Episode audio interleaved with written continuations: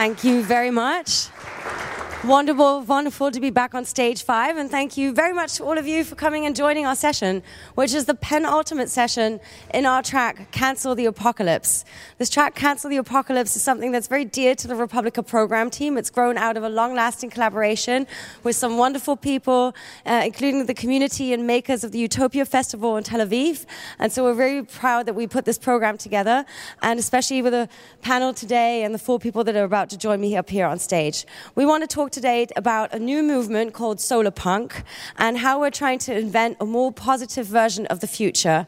Uh, perhaps you heard some of the keynotes in the last couple of stages on this topic, asking the question why we always tend to think in dystopias and how we can get to formulating a more desirable version of the future. That's exactly what the people who are about to join me on stage have been doing in their research and their work. And so, yeah, we're going to talk now about solar punk and going post post apocalyptic with four wonderful people. Let me introduce them to you.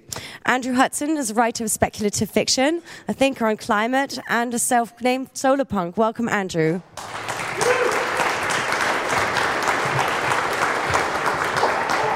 Steve Lambert is an artist and activist, has worked in many countries all over the world with different kinds of people, all of the sort of intersection on topics of society, technology, theatre, games, and culture. He's also the co founder and co director of the Center for Artistic Activism. He's going to be telling us a little bit more about his work there in a bit.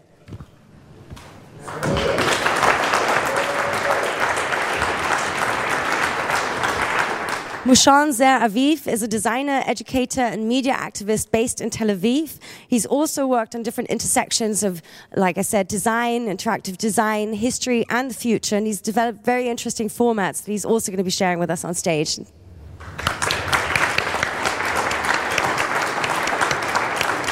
Last but not least, Maya Indira Ganesh has been working also at the intersection of new media, digital technologies, gender, and visual advocacy. She's um, worked with Tactical Technology Collective for a long time, and she's now currently doing her doctorate at the Leuphana University in Germany. Welcome, Maya. Her PhD correctly. So we're gonna. This is gonna be the format for this uh, conversation. We're gonna have uh, Andrew give us about a ten minute input to start with. Then we're gonna join in discussion, giving the other panelists a bit more um, of an opportunity to share the work that they've done that fits to this topic. We're gonna have an intervention by Maya, and then we're gonna con- continue our discussion. And we're really hoping that you're all gonna join in. Um, so um, about halfway through latest, we want to open it for your questions and comments on this topic, so please be ready for that. And take the stage, Andrew.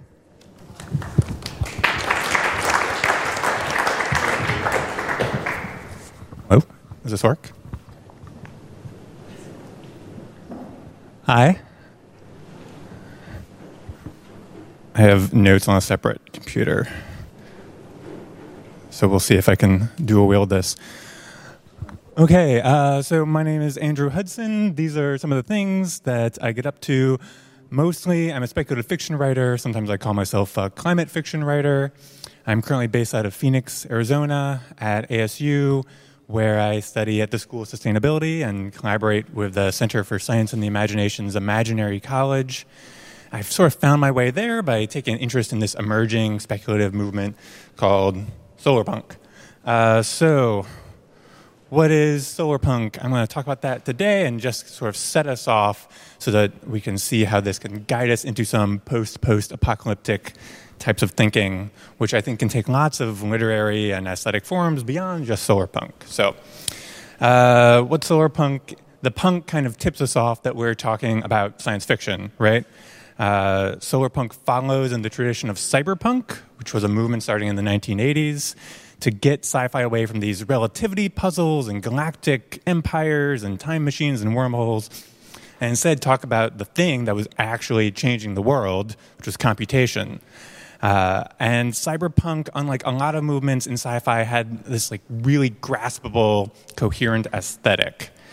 Thanks to movies like Blade Runner. Oops. So that's um, that's Neuromancer. That's Altered Carbon from Netflix this year, and you know, Blade Runner is obviously pretty classic. Uh, cyberpunk wasn't just a canon of stories and novels, it was fashion and design and look and an attitude, all of which was largely countercultural as the punk name implies. Uh, so everyone here can probably see cyberpunk in their head, right? And like it's urban and grimy and neon and filled with these like dangerous looking people with metal arms and VR glasses. So there have been a lot of other punk genres, subgenres that take a line of technological speculation and spin it out into an aesthetic. So steampunk, you probably all know, uh, but there's atom punk and biopunk and diesel punk, but I don't think any of these quite cohered into a full-bodied movement the way solar punk seems to be doing. Uh, and I think solar punk, in a lot of ways, is a response to and a successor of cyberpunk. So cyberpunk is kind of it, you know, is about the information technology revolution, and solar punk is about the green technology revolution. Cyberpunk is dark and chrome and covered in latex. Solarpunk is sunny and leafy and dressed in like hemp canvas, right? Uh, cyberpunk is gritty. Solarpunk is plucky. Cyberpunk explores the way technology can shove human life into ever greater levels of abstraction, like cyberspace. Whereas I think solarpunk is really about tech that de-abstracts human relationships with material material reality, meaning like health, food and water, the climate, the land.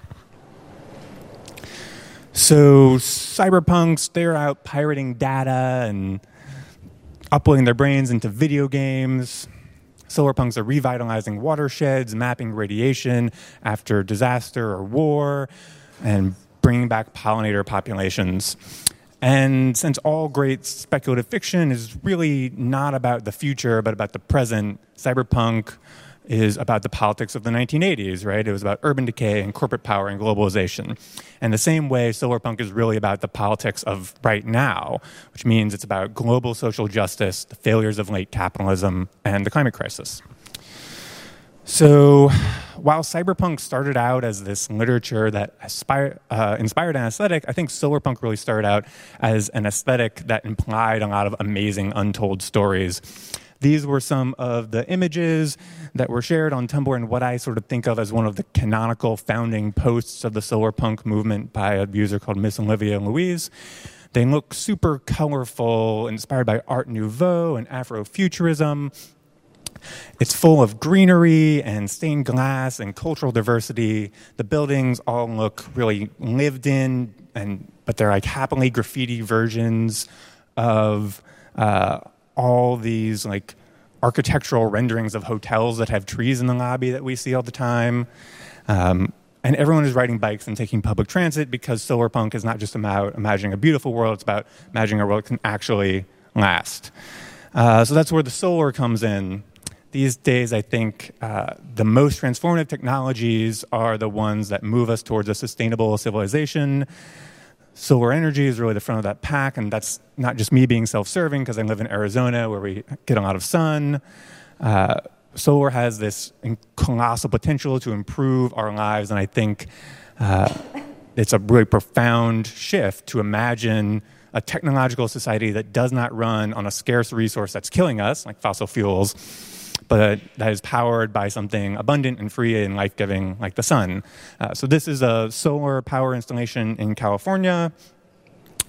Uh, this is a panel from a comic book about Phoenix in 2045 that was put out by my friends and collaborators at the Center for Science and the Imagination. In the comic, uh, concentrated solar power plants like this one and also this one uh, had solved a big chunk of the energy problem, but now the heat it creates is killing birds, just like this one does, which is having negative impacts on the surrounding ecosystem. So there's a lot of potential drama in these renewable energy transformations. We'll have nuance we have to work out. And telling those stories is uh, one of the really interesting things that I think solarpunk can do. Um, and solarpunk can help us figure out how to make the world on the other side of the transformations meaningful and beautiful. Here's an image from my friends at the Land Art Generator Initiative. They have these awesome biannual design competitions for big pieces of public art that also generate renewable energy. So this is the kind of thing that uh, kind of it's a big solar punk inspiration and the kind of thing that takes a lot of inspiration from solar punk. Um, So earlier this week, I participated in ASU's Solar Futures Hackathon. I stole this slide from Clark Miller, who helped organize that. Uh, we had four teams, and each team consisted of an engineer, a social scientist, an artist, and a sci fi writer. Uh, we worked from a couple assigned variables uh, to that were mostly about the size and location of solar panels to imagine different sci-fi stories in which there's maybe seven or 10 plus terawatts of photovoltaic power generation on the planet, which is about as much power as is used on the planet altogether. Um, so here's a bit of draft art that the artist in my group sketched on our first day. My team brainstormed the, a story about organizing for fair housing regulations in a future Detroit where this city sized mega scaffolding had been put over the city and allowed people to uh, put solar panels and vertical farms in the sky space, kind of the, the airspace over their homes. So, this is a really solar punk style story, right? It's got plucky characters fighting to improve a complex political situation in a visually compelling place. I think those are all good elements that you see a lot. No one shoots anyone else, spoiler. Um, and the sci fi dream at stake is not like let's live forever or let's conquer Mars. It's let's save the old woman's house uh, who wants to fill her sky space with handmade birdhouses, right? I was on the team, so obviously that's the kind of story that I wanted to tell. But I was really surprised and pleased to discover that uh, the other three groups were also telling really solar punk stories. Everyone was imagining communities of resistance where improving solar technology was not about higher efficiency and storage, uh, it was about better systems of generation that uh, were defined as better because they were more just and more free from exploitation and imperialism. And I think the, the reverse dynamic is true as well, right? a year ago, I saw Paul Hawken premiere his Drawdown book, really good. You guys should get it, uh, which quantifies solutions to our carbon waste problem. He argued that investing in education and reproductive health for women and girls would do more to stop climate change than investing in solar panels or wind turbines, right? Educating girls, it's right up there at the top. Uh, so solar punk has to be about that too. And in the context of apocalyptic predatory delay on climate change, on the one hand, and a lot of people wanting Elon Musk to own every rooftop in America on the other hand, uh, that kind of politics is really countercultural. So that's why solar punk gets to be punk, even though it's not filled with like cyborg anti heroes or a lot of people on drugs necessarily. Um, Solarpunk proposes that sustainable technology has a liberatory potential, that growing your own food and generating your own electricity can empower communities to fight back against the forces that would otherwise erase their self determination and distinctiveness.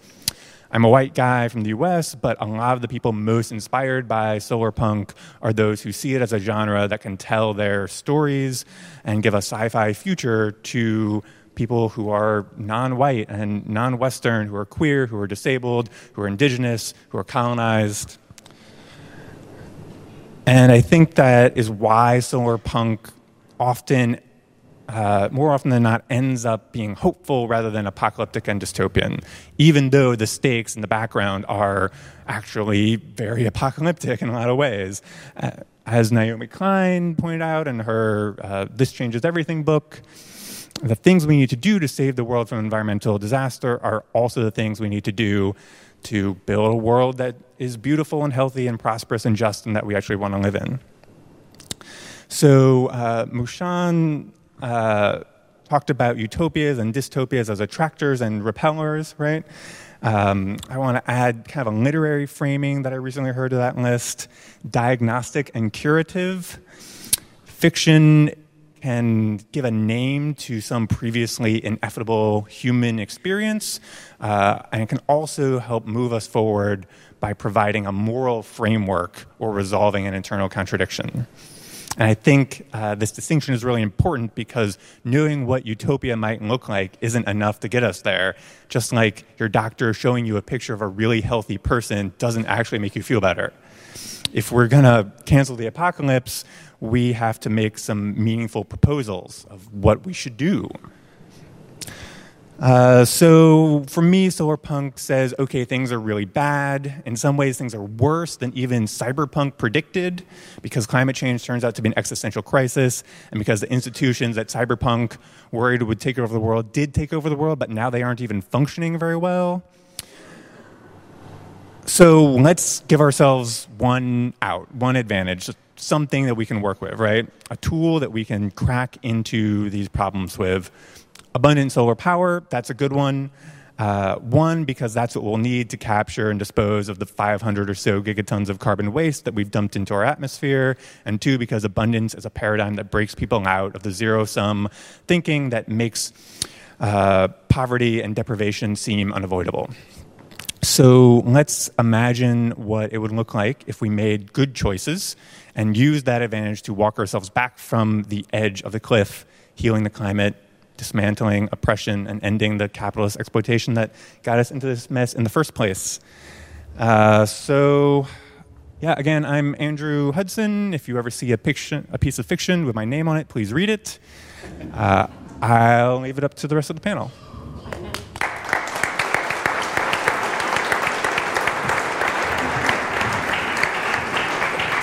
Thank you very much, Andrew, Andrew, for that really nice introduction what solar punk means, very inspiring. Before we kick off, I just want to have a quick show of hands. Who here saw Wendy Chung's keynote on the first day? Mm-hmm. Who saw Steve's keynote yesterday? Couple more. I'm not going to ask you about Mushon's because he's speaking about something completely different today. So, okay, just to get a feeling in the room. So, Wendy, uh, I want to want to start with a general question to the panel and then give you a chance to speak a bit more about your work. Um, Wendy said something where I thought, yeah, hmm, that's actually quite obvious. Um, why, how, how are we supposed to develop a positive future if all of our visions of uh, digitization and society are based on dystopian science fiction of the 1980s? And it was like, mm, yeah, that makes sense, sort of. So I want to just openly ask you guys why is it that we've been working with these dystopian versions of the future for so long? Why is it that the human mind tends to seem to develop more dystopian visions of the future rather than positive ones?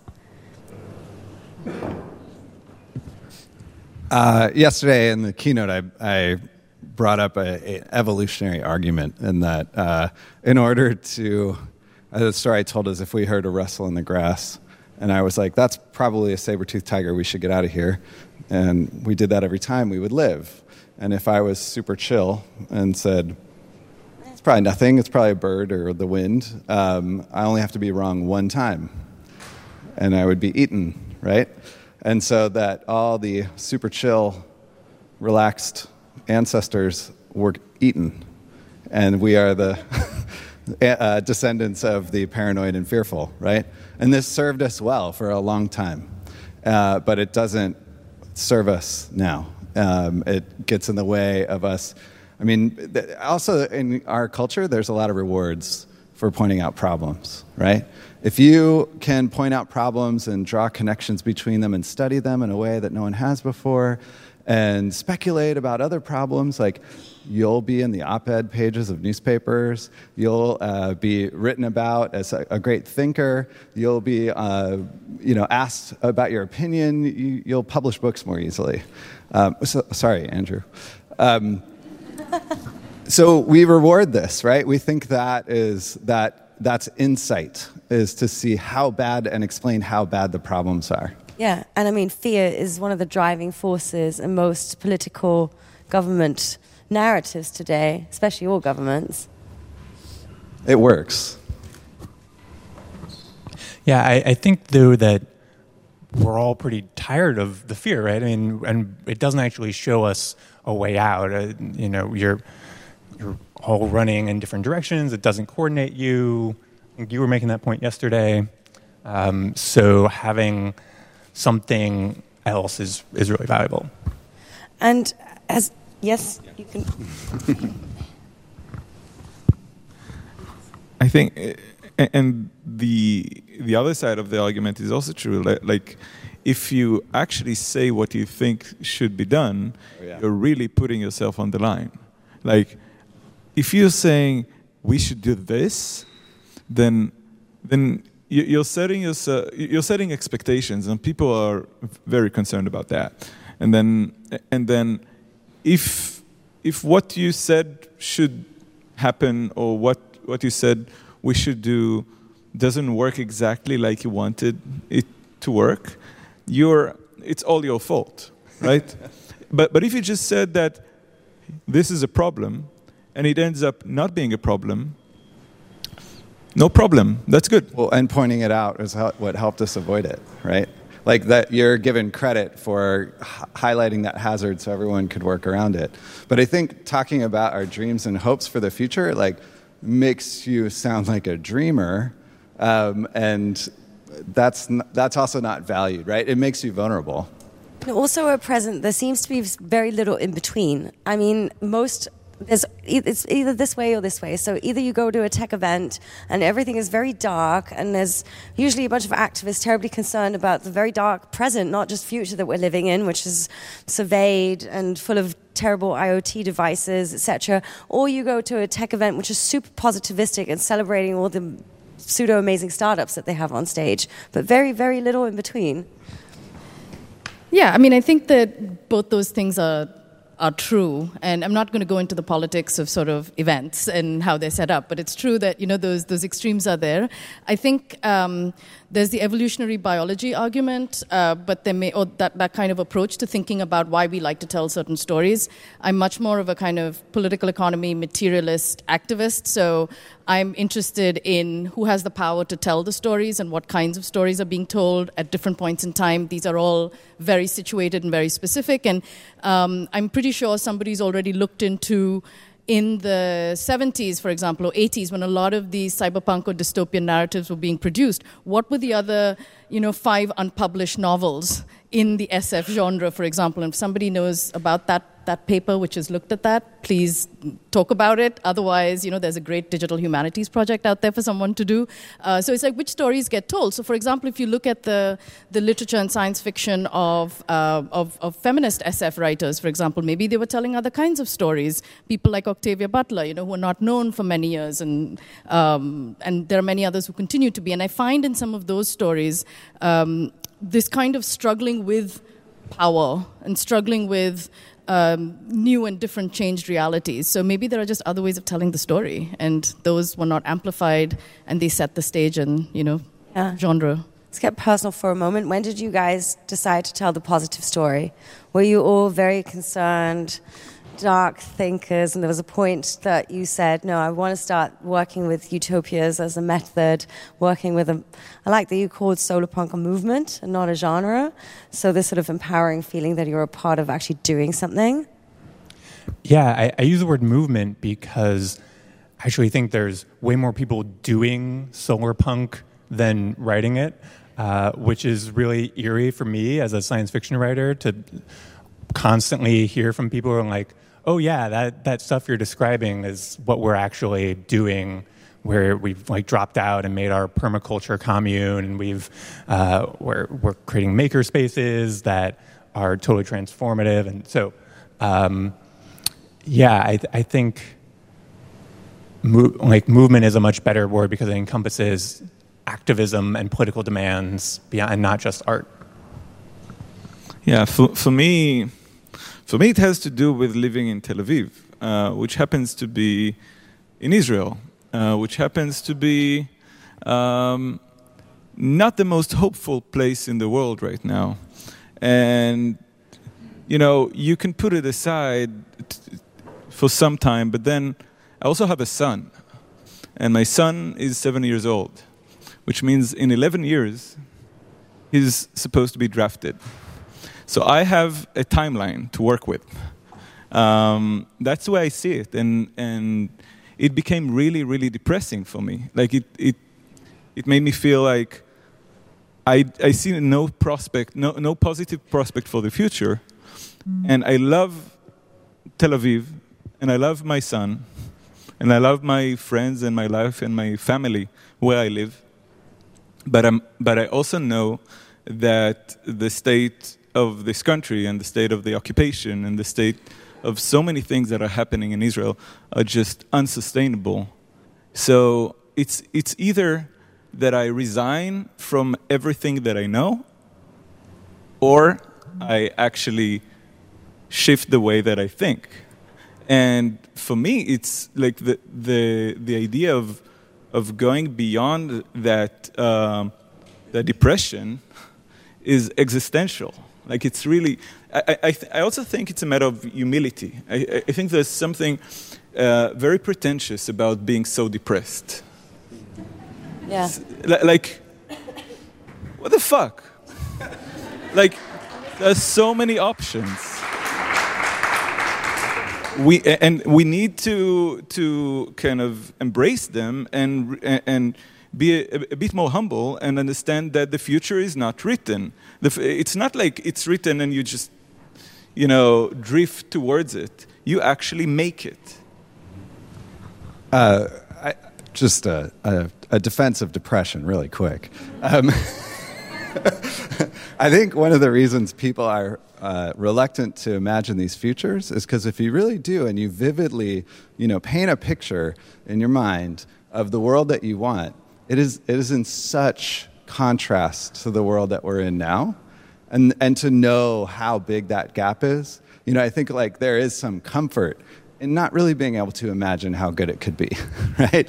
So there's that part. And I think that we protect ourselves sometimes. Um, but the, the way that I got into this is not, you have a very specific situation. I'm really glad you said that. Um, but for me, it was watching audiences, and I know you do this too. Um, and audiences don't respond to, uh, I mean, I actually think it's kind of insulting to be like, do you know how bad it is? like, have, do you even realize? Like, let me show you the data just on how bad it is, because I don't think you know.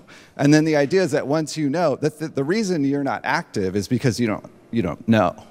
And if you did know these things, then you would be motivated. And when you're not motivated after you learn, it's because there's something wrong with you. You're, you're a bad person, you're uneducated, right? And then this is how activists get bitter, is they start to resent the people that they're trying to change for not having this enlightenment uh, revelation that turns them into a force, right? But what does motivate them? The possibility. The, it's what's motivating you, right? Steve, yeah, you can clap. Uh, I think for me, I, yes, I worked in technology and information activism for a long time, and I still continue to be that person. But I think that an experience of growing up with kind of like fragility every day when you know that um, things kind of turn on a dime. I mean, I actually grew up in a place where there was a wall. Uh, one side of the wall was the very kind of um, comfortable academic um, fairly cosmopolitan small town in South India, and uh, it was an academic university town.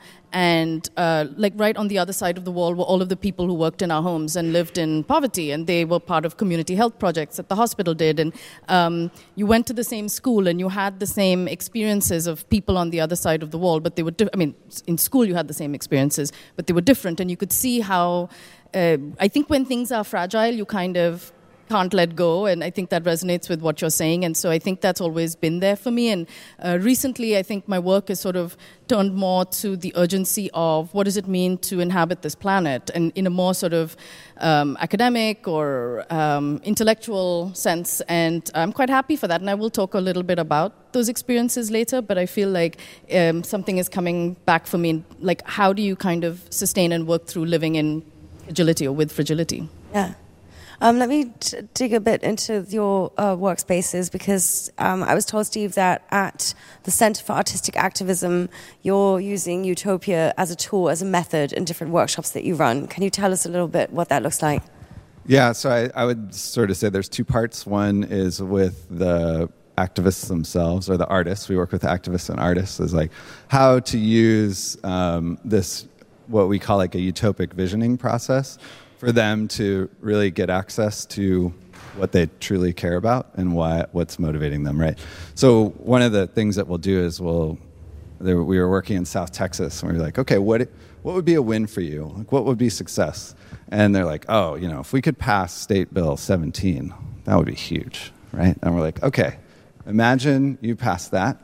What would you want to do next? And they're like, no. Right? And it's like they can barely imagine that. And they're like, no, no, seriously, you, you did it. What would you want to do? And they're like, oh, uh, well, we would need to enforce it. right? It's just like the most minor, smallest steps. We're like, okay, you passed it, you enforced it, you're doing great. What would happen after that? And literally, they're like, um, can I pass? Like, they, they're so they're they're so and you have to be to be an effective activist is like realize what the next step is and be fighting to get that. But as we pushed and pushed and pushed right it actually it's kind of funny. It is what so many people around the world describe is what you have shown in that solar punk vision. They describe a, a world that has this like lush green atmosphere. There's um, leisure outside you can find kids playing and people are talking and communicating with each other and you smell great food. And it's like a beautiful vision of what they want but they they're not in touch with it right? So part of it is getting them in touch with that and then learning how to use that to to reach other people and then using that as a goal setting process to figure out their plans. Yeah. Yeah I, so that is totally the the shared kind of utopian vision. And I think what's interesting about trying to approach it through a, a counterculture style genre like solar punk is say that like what's happening there is contested, right? And getting to it is contested, and it's not necessarily going to be uh, shared and and uh, equitable and, and it, it, can look really good, but it might not be good unless we have sort of adjusted our, our social arrangements around that too. So, um, sort of seeing through those visions into the actual debates that need to be had and the politics of it. And I, I I hope you're going to agree because I think it's like it's high time that um, this kind of idea starts becoming like more popular, talked about, propagated. I am in the situation often where speaking about automation and the future of work, and this sort of very dire picture of the future is painted, where everybody's going to be enslaved by their robot boss and uh, all out of a job. It's basically either or. And and whenever I try to sit there and go, but guys or girls, what about this idea that there could be a new sort of you know, this sort of rising of the arts and the humanities that we saw after the Industrial Revolution. Perhaps there's an unleashment of creativity and, and sort of putting together our energies to create more beautiful things. And most of the time, especially, I mean, in Germany, you get a lot of people looking at you going, as if you're like the naivest person in the world. So I think this is something that's very, it's very powerful and very necessary. There's a lack of uh, imagination that goes along with that kind of disastrous thinking because I would argue that automation is only a problem like you're describing under capitalism. Yeah. I mean, that was a great sentence that was said by our closing keynote speaker of day one, Sascha Lobo, that a lot of the things we're blaming on digitization are actually problems of capitalism that we're blaming these digital technologies for. But yes, I think that deserves another round of applause. Quote Sascha Lobo on it, not me, but I thought it was a, also that was an important sentence to say. Mushon, you work also designing um, visions of the future. Um, I'd like to invite you to share a little bit about some of the methodologies that you've created. Um, I'm sure a lot of people, especially in this city, are um, uh, um, experience and the sort of historic touring that you can do. In Berlin, there's a lot of places where you walk past a column and you can press a button and then you'll get information about where you once, uh, about the history of that place and what once happened there. And there's also some really great apps that you can walk through the city with and it will show you pictures of what places looked like during DDR times. Um, so you sort of played a little bit with that idea.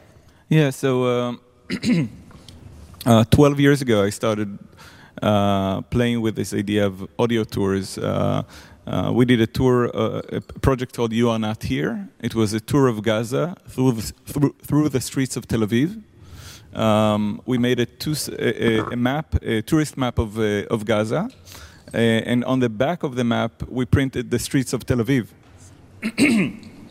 Now, when you held them up to, to the light, you could see the streets of Tel Aviv through the streets of Gaza in one to one ratio.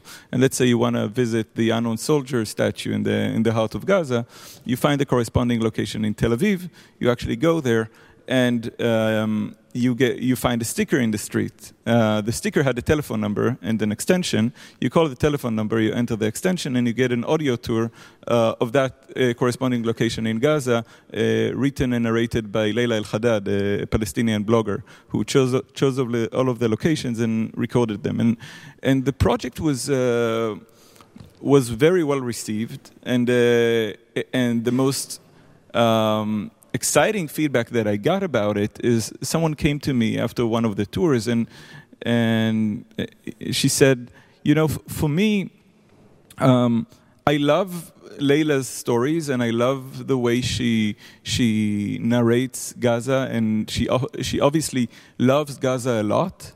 Uh, but for me, the strongest part of the tour was when I was walking from one point to the other, because then I was walking around uh, along the boulevard in Tel Aviv, and and from and I was trying to imagine all of the buildings being the buildings in Gaza and the people walking uh, across from me being uh, the the residents of Gaza, and, and that was a, a transformative moment for, for me in the tool. That that moment of of what I see with my with in my imagination, and, and and I said, okay, there's something here. I have to figure it out, and then you know it was we started this project 2006, 2007, uh, and then smartphones came, and then you know, it's like everybody has uh, devices in their in their pockets. We don't need to make sure that the stickers are still in the street all all of the time, and. Um, and then a year ago, so like a year and a half ago, I was um, invited to do a new project in Jerusalem, and I said, "Okay, great, let's do You Are Not Here in Jerusalem." And and I'm and I'm thinking, which city should I overlay over Jerusalem? And I'm thinking about it, and like, Jerusalem doesn't need another city overlaid on top of it. Jerusalem is already a, already a city on top of a city on top of a city, and it's like it's like the the levels of narratives that are fighting for existence in the city are just unbearable. It doesn't need another one. Um, but all of these narratives are based in the past. They're not. They're, like I lived in Jerusalem for a couple of years as a student, and then it felt like this, the past is kind of dragging you down. You can't even experience the, the present, let alone speak about the future, which is like super scary. Nobody, like if you just start speaking about the future in Jerusalem, it's like ah. Um, and and and then it was obvious we need tours of the future, or rather than the futures in Jerusalem, and and it cannot be one. It's not like in the case of You Are Not Here; it has to be plural. So we we turned to a group of uh, authors and invited them for a workshop um, where we used some techniques that I, uh, that I spoke about uh, uh, yesterday, like uh, for futures and, and backcasting, and uh, and we. And and they created uh, speculations about about the future, about their own, like kind of different speculations. And um, I want to give you just two examples. There, we we had we, we have eight tours, um, one of them is by uh, Chagit, Chagit Keisar, and uh, and she she the spot that she chose in the city is uh, the Daoud Daoud Brothers uh, building. This is a, a, very one of the unique cases where uh, Palestinians who had to flee in 1948 uh, managed to um, managed to win their property back. Um, and and the, the building uh, came back to the ownership of its uh, original uh, inhabitants. So, so, so it, was a, it was a story, that, like a real story that, uh, that she wanted to tell, but then she, she kind of took it into the future, and, and, and we're arriving at this building. And, and the woman who, who lets us in is from, from that family um, that got a hold of the building, and, and, and now apparently the whole region has collapsed, and the building that has become something you run away from is some it becomes a place you run to because it, it became a shelter. Um, also, some uh, some uh, uh, some solar punk uh, motives there with kind of uh, uh, biodiversity um, and kind of maintaining seeds and stuff like that. And it's but, but but there's something like a, a mix of a post-apocalyptic decay and then this hope in this one place. And and I love I love that that story, but then it repeated that that that thing that that that you know let's create great things after the apocalypse, and and and and I and I felt like good. That's one future. Hopefully, we're going to get others. And and another tour uh, was by a political organization uh, in in based mainly um, a, a, kind of an emerging uh, political organization called the Two States One Homeland. They're actually going against the two-state solution that uh, has not been really proving itself uh, and they're saying, no, we don't need separation. We need to live together. We, we need to, to have two, gov- two governments and we need to open borders. We need a, co- a, confederation, basically, between Israel and Palestine. And, uh, and, and I was like, okay, right. And, but, but then I, I, from, from that framework of really challenging myself, I was like, yeah, like, let them, you know, how does it look like? And then the, the location that they chose is very interesting. They chose uh, the, the village of Silwan. The village of Silwan is a village in, the, in East Jerusalem, and it's very uh, contested because, because uh, there are settlers that are invading that village and are trying to, to push the, the residents out of, the, of, that, of, that, uh, of that village.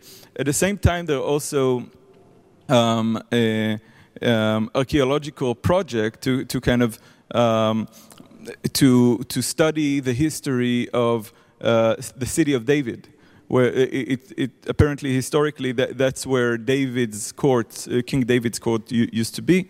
And, uh, and it's a whole uh, settler project to, to kind of argue for the history, for, for, for our, our, right, the, the Jewish right to the, to the place. Now, it's true, apparently, that that's part of the history of the place. But while they're doing that, they're also wiping the Palestinian history of, the, of that place. In the future, that, that was proposed by the, by the founders of this, uh, two of the founders of, of this movement, the, this specific site is becoming a shared archaeological site. And, and both Palestinian and Israeli archaeologists are working on, on finding the, the different histories of that specific place. So, w- what was beyond the fact that it's really uh, exciting to, to hear that, and, and like, and you feel a bit guilty about enjoying it because all of your defense systems are going like, no, no, it can't happen. And like, no, no, I want it to happen. But I want it to happen. So let's figure out how to get there. And, um, and, and they're also not only looking at plural futures, they're also looking at plural pasts. So, uh, so, so there's something about placing that option of, uh, of uto- utopia, and, and this is the most utopian of the eight tours, that is really um, um, powerful.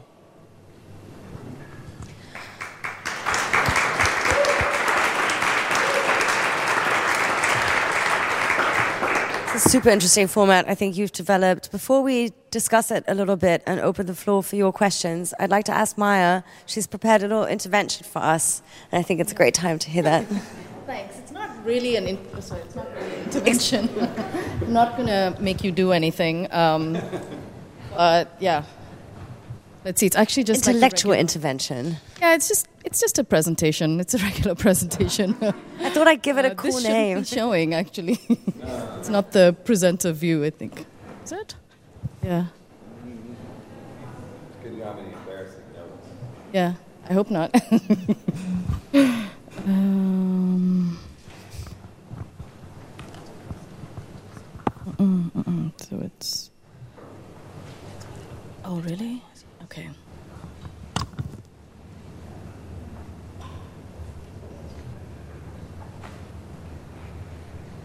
So actually, maybe I can just.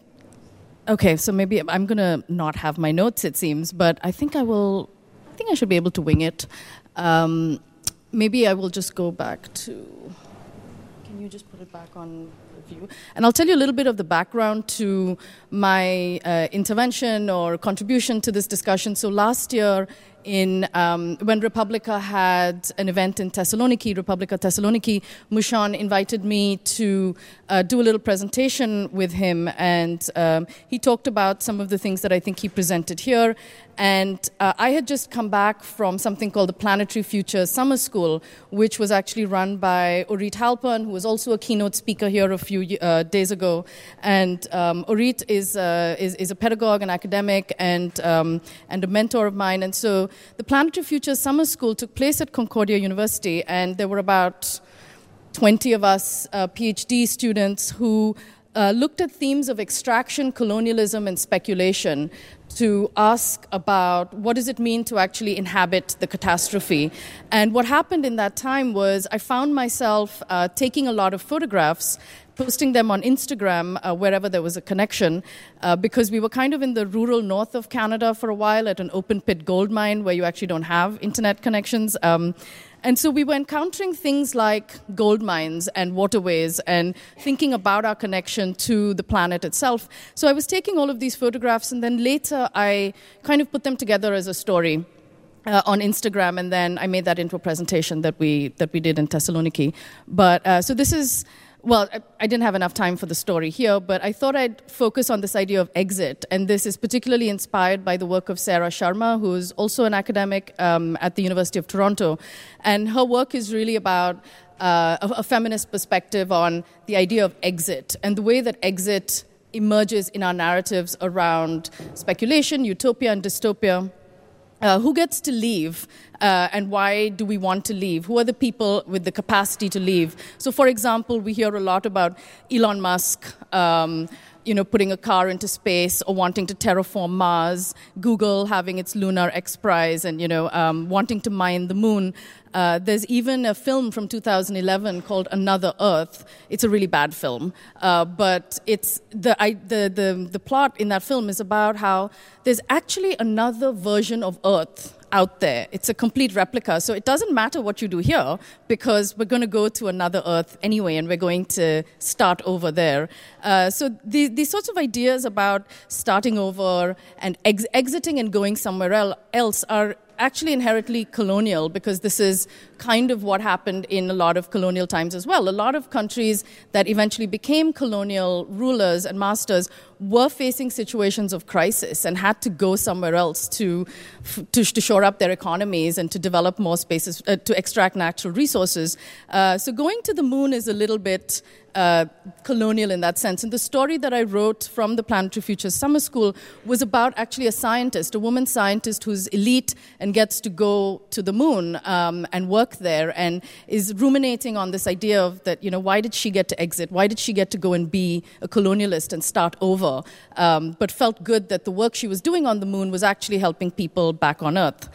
Um, so the thing is, this is not so speculative. Actually, uh, the European Space Agency does have a Moon Village project. It's a very real thing, and they've been doing workshops with artists and architects and designers to try and imagine.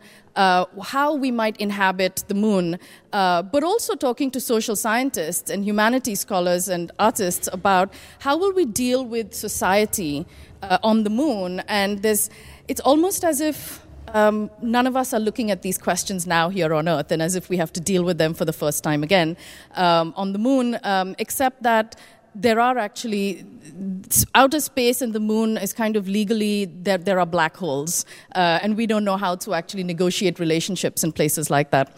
Um, so yeah so the other thing that uh, where I also see these ideas of exit and who gets to exit is in things like transhumanism um, or the idea that we can edit genetic code. So this idea of kind of escaping time, escaping the body, because and it's seen as hacking, and hacking, in it's kind of I think hacking is a positive thing.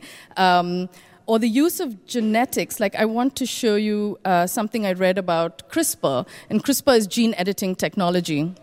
This is a quote from Bill Gates writing in Foreign Affairs. Um, and so, of course, Bill Gates and the Gates Foundation has been doing a lot of work on malaria, not all of it very successful. But I found this paragraph really interesting. Um, so, using sophisticated geospatial surveillance, computational modeling, and simulation, all high tech stuff, um, to then identify where mal- uh, malaria outbreaks are, and then edit the genes of female mosquitoes because these are the ones that transmit malaria, uh, and create mostly male offspring, which don't. And that's all great, and I think it would be awesome to eradicate disease. Um, like malaria, diseases like malaria, except that we have to go back to kind of older questions about who controls this technology and what does it mean when you can go into a place and like change the ecosystem by just producing more male mosquitoes as a solution to a problem that it's not like people haven't been working on these problems. So these are kind of other ideas of how we might want to, to exit um, the problems that we face. And so recently I was um, in a presentation about work by Anna Tsing, who's another wonderful academic and has worked closely with Donna Haraway. And uh, she's working on a new project at the University of Copenhagen that looks amazing, and I'm looking forward to when it comes out. It's called the Feral Atlas. And I was hearing about it a few weeks ago, and it's based on this idea that the, the, planet and the climate that we inhabit is not uniformly bad. They're not uniformly experiencing devastation in the same way everywhere. And there are these, the, these effects that we've had uh, on our planet um, where there are patchy outbreaks of feralities. Ferality a word? Yeah, maybe, of, of feralness, maybe.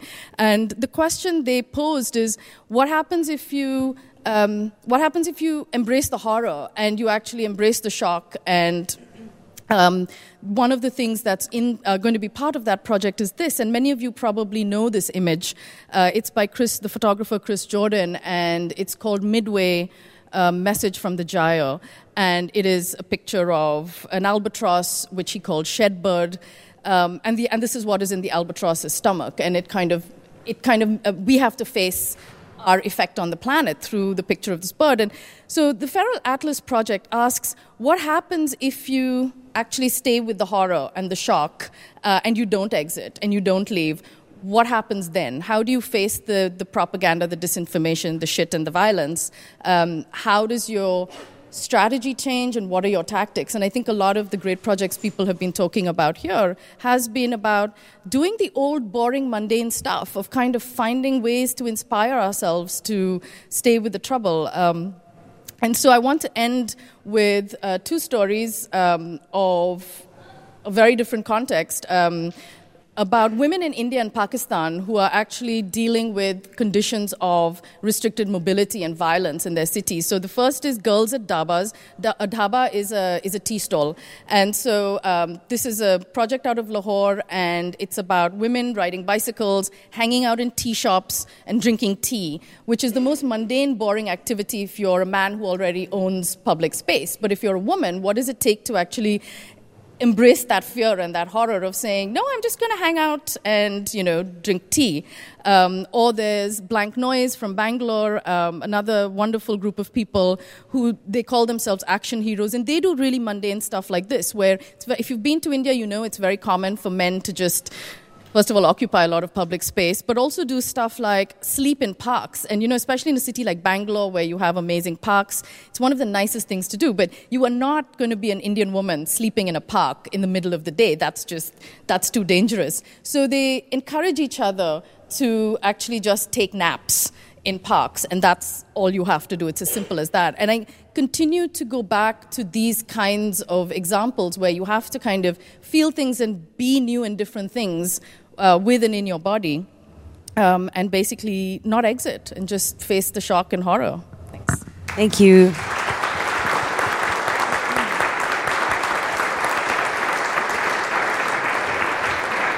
Thank you, Maya. I want to open this up for questions from you guys. Can you do us a favor?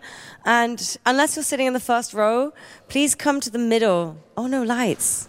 All right, then, never mind what I said. Pavel, would you like to go first? I think there's a microphone coming your way.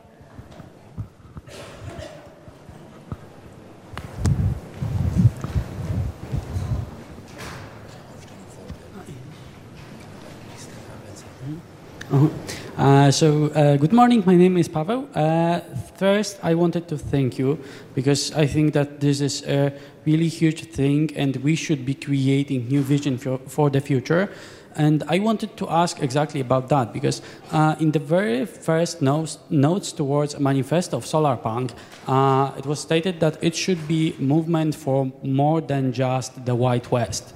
And when I'm talking to people from outside of the uh, Euro- outside of Europe, outside of the US, uh, I find it that they still follow the dreams that they are sold uh, by the neoliberals, the transhumanism, the cyberpunk. And uh, I was actually talking to an Egyptian maker who is basically implementing all the solarpunk ideas, and he was openly stating that he wants to bring the cyberpunk future because for him this was the future. So my question is, how can we actually approach uh, people from different cultures, from Africa, both uh, North Africa and Middle East, from Sub-Saharan Africa, from Asia, South America? How can we encourage them to create their own narratives? Uh, in the framework of, uh, uh, of solarpunk, of sustainability, of working uh, cross-culturally uh, without giving up your own identity. Thank you. Thank you. Uh, yeah. Um, so the the notes towards the manifesto. It's written by my friend Adam Flynn, and you should all go go read it. But um, yeah, you're you're totally right that this is a, a, a sort of a setup that's really meant to be a jumping off point for a lot of other types of futures that aren't just solar punk futures, but are indigenous futures and uh, Afro futures and um, disabled futures and, and uh, you know much more um, much more about trying to uh, give futures to people that have been erased from so many of the the, the stories we're told um, about what what who's going to be on Mars and what their culture is going to be like. I mean, even things like Star Trek, which is notoriously like has a lot of diversity in it. it you know, there's lots of people that don't get to be in the 24th century. Um, so, I, you know, myself just want want to encourage people to go out and, and figure out how to um, tell the stories of, of people that previously didn't get to show up in a lot of the, those visions. So, I think uh, another answer is like what Maya just showed, like that picture of women sleeping in the park, really looks similar. To, to what Andrew was showing in his presentation. Like, apparently, there is something shared about, like, what we value. Like, obviously, um, th- there's, and I argued that constantly about the, the, the, need for plurality in, in, in the way we're thinking about futures, but there's also the need for, um, for um, mobilization and collaboration and, and common ground. So, so, so I, th- I, think I think there's room for these things to happen, and they're not necessarily. I, I, correct me if I'm wrong, but I understand that solarpunk did not start in in the like in the Western world, right? It's a it's a it, developed. Uh, Brazil was uh, was an initiator there, and uh, and so on. So I, th- I think we, we're channeling a lot of ideas through through stages like this one, which is not in Brazil, but but but this is not the or, the origin. We're just a channel, right? I, I just think that people are are also kind of making their futures. It's maybe not about us. I don't know who us is. There is no uniform us, but just it's not about us taking or sharing those ideas. I think some of those narratives and practices may already be there, and it's a question of do they get uh, infrastructure or other kinds of support to sustain those things. And maybe the bigger question that I'm always left with at the end of these discussions is about scale and what is our notion of something scaling for it to be successful. Maybe some things have to happen on a small local scale. A lot of ideas that we have of speculation are about landscape, huge uh, uh, landslides of change, you know, and maybe it isn't always like that. And it's the small, boring stories that continue to happen that are significant. I'm sorry for uh, those of you still raising your hands, but we've run out of time, and I Exactly, exactly, Mushon. I was just going to say, but you are still going to get another chance to ask your questions and meet these wonderful people who I've had the privilege to share this last hour on the panel with. Because, um, like I said, this is only the penultimate session in the Cancel the Apocalypse Trap. We have a meetup coming up, and it's going to happen. What better place could we have wished for in the outer area of the makerspace? So if you follow all the way through the um, stage one hall to the back of our networking area and outside, and you see this black Fabmobile bus, which is also a little bit of a part of designing the future. They're going around to places which are sort of no jobs, dire, impoverished, and showing kids how to make cool stuff. And so we thought that was a great place to meet up for the, um, yeah, Cancel the Apocalypse meetup, where we'd like to meet with you guys who are out there designing these positive futures or just have more need to debate these topics and continue the discussion there. Thank you so much for coming and joining this panel, and thank you so much, Mushon, Andrew, Maya, Stephen. This was a great discussion. Thank you.